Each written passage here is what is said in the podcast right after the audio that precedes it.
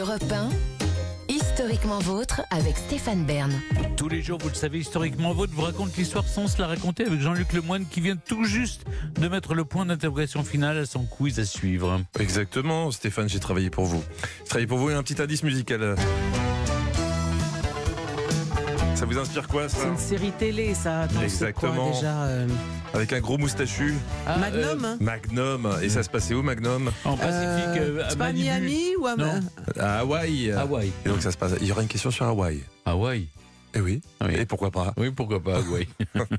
mais, av- mais avant cet affrontement, je vais lui laisser la parole. C'est Clémentine Portier-Keltenbach qui nous raconte des histoires dont elle seule a le secret. de l'histoire. Aujourd'hui, Clémentine, vous nous racontez un maréchal détesté par la France entière. Et ce n'est pas celui auquel on pense en premier. Hein, ma- c'est pas le maréchal Pétain dont vous nous parler. ouais. Lui, c'est lors de la guerre franco-prussienne qu'il s'est illustré. Il a surtout été désavoué. C'est le maréchal Achille Bazaine. Et oui, mais je pense que pendant bien des années, en effet, euh, parler de Bazaine, c'était aussi euh, controversé euh, et douloureux que d'évoquer le maréchal Pétain. Et mais, Malheur aux vaincus, Le hein, vae victis, oui. Mais euh, paradoxalement, euh, à, à la veille de la guerre franco-prussienne de 1870, François Achille Bazaine, qui est né en 1811, est l'un des officiers les plus titrés et les plus admirés de son pays. Il est grand croix de la Légion d'honneur, il est maréchal de France, il a 60 ans et en 42 ans de service dans l'armée française, il a participé à toutes les campagnes, Algérie, Maroc, Espagne, Italie, guerre de Crimée, et surtout bien sûr Mexique, où il a commandé le corps expéditionnaire français, expédié au Mexique par Napoléon III. Il a participé à près de 70 campagnes, et en plus c'est un homme exceptionnel. Il a, il a échoué au concours de Polytechnique quand il était jeune, et donc il s'est engagé comme simple soldat à 19 ans, en 1830.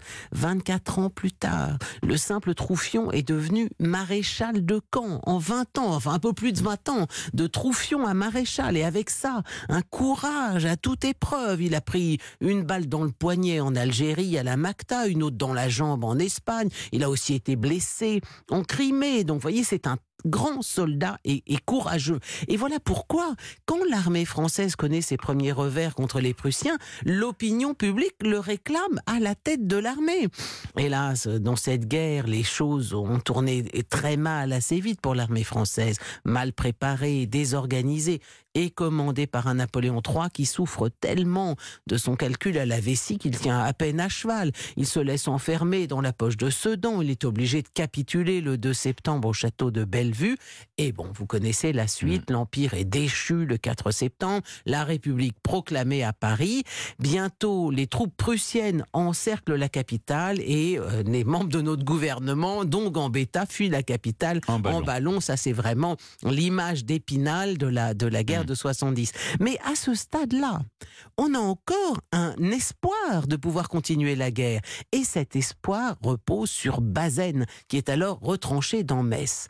Mais à la stupéfaction générale, il reste totalement inerte.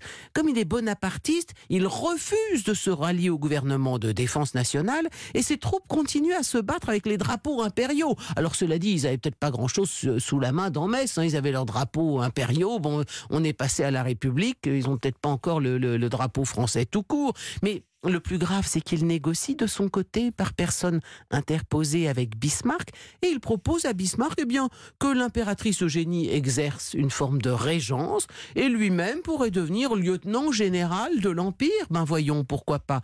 Alors, ces, ces tractations n'aboutissent pas. Et finalement, le 28 octobre 1870, sans raison militaire valable, Bazaine capitule. Et il capitule avec une armée intacte, 173 000 hommes et 1570 canons. La France entière se sent trahie. Sa capitulation libère les troupes allemandes occupées à assiéger Metz. Donc son armée à lui ne pourra plus porter secours euh, à Paris. C'en est fini, Paris est perdu. Alors là, Léon Gambetta rédige aussitôt une proclamation dans laquelle il accuse explicitement Bazaine de trahison. Et de fait, côté prussien, les journaux se, félicitent de l'attitude de Bazaine et, affirment et admettent que la poursuite des combats à Metz aurait certainement hypothéqué leur victoire finale. Alors une procédure d'enquête est ouverte. Et de retour d'Allemagne où il a été retenu prisonnier, puis de Suisse, Bazaine lui-même, euh, assez sûr de lui, euh, demande à être présenté devant un conseil de guerre pour pouvoir s'expliquer, alors que jusqu'à présent il n'avait fait l'objet que d'un seul blâme. Grave erreur de sa part, parce qu'il est le bouc émissaire idéal. Napoléon III est déjà parti en Angleterre. Qui va être le, lampiste et le coupable essentiel de, cette affaire? Ben, C'est évidemment lui. Alors le conseil de guerre se tient au Grand Trianon à Versailles, présidé par le duc d'Aumale, un, un héros aussi pur que celui-ci, fils de Louis-Philippe, vainqueur d'Abdelkader. Et l'avocat, maître Lachaud, l'avocat de Mazen, Bazen, s'adresse aux juges en leur disant le plus glorieux de nos soldats. Est-il un traître? Le maréchal Bazen a-t-il forfait au devoir et à l'honneur? L'accusation vous demande de le déclarer et d'ajouter cette honte à toutes nos infortunes. Bon, surtout ce qu'il va essayer de faire l'avocat, c'est que en fait la, la capitulation en race campagne est passible de la peine de mort. Donc il va essayer de démontrer que Bazen n'était en aucun cas en race campagne puisqu'il était bloqué dans Metz euh, avec son armée. Donc on va quand même pas le condamner à mort pour euh, capitulation en race campagne. Bon, le, le procès a été très long, un procès de 18 mois, et à l'unanimité des voix, Bazen est condamné à la peine de mort avec dégradation militaire. Mais juste après avoir voté cela, les jurés adressent un recours en grâce et le président de la République commu, ce qui est MacMahon à l'époque, commu la peine de mort en 20 années de détention. Bazaine est emprisonné au, fort de l'île Sainte-Marguerite au large de Cannes.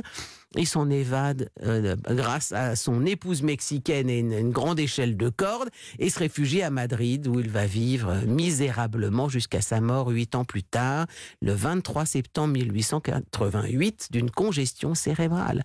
On ne lui a jamais pardonné d'avoir contribué à faire de l'Alsace-Lorraine une province allemande pendant près de 50 ans.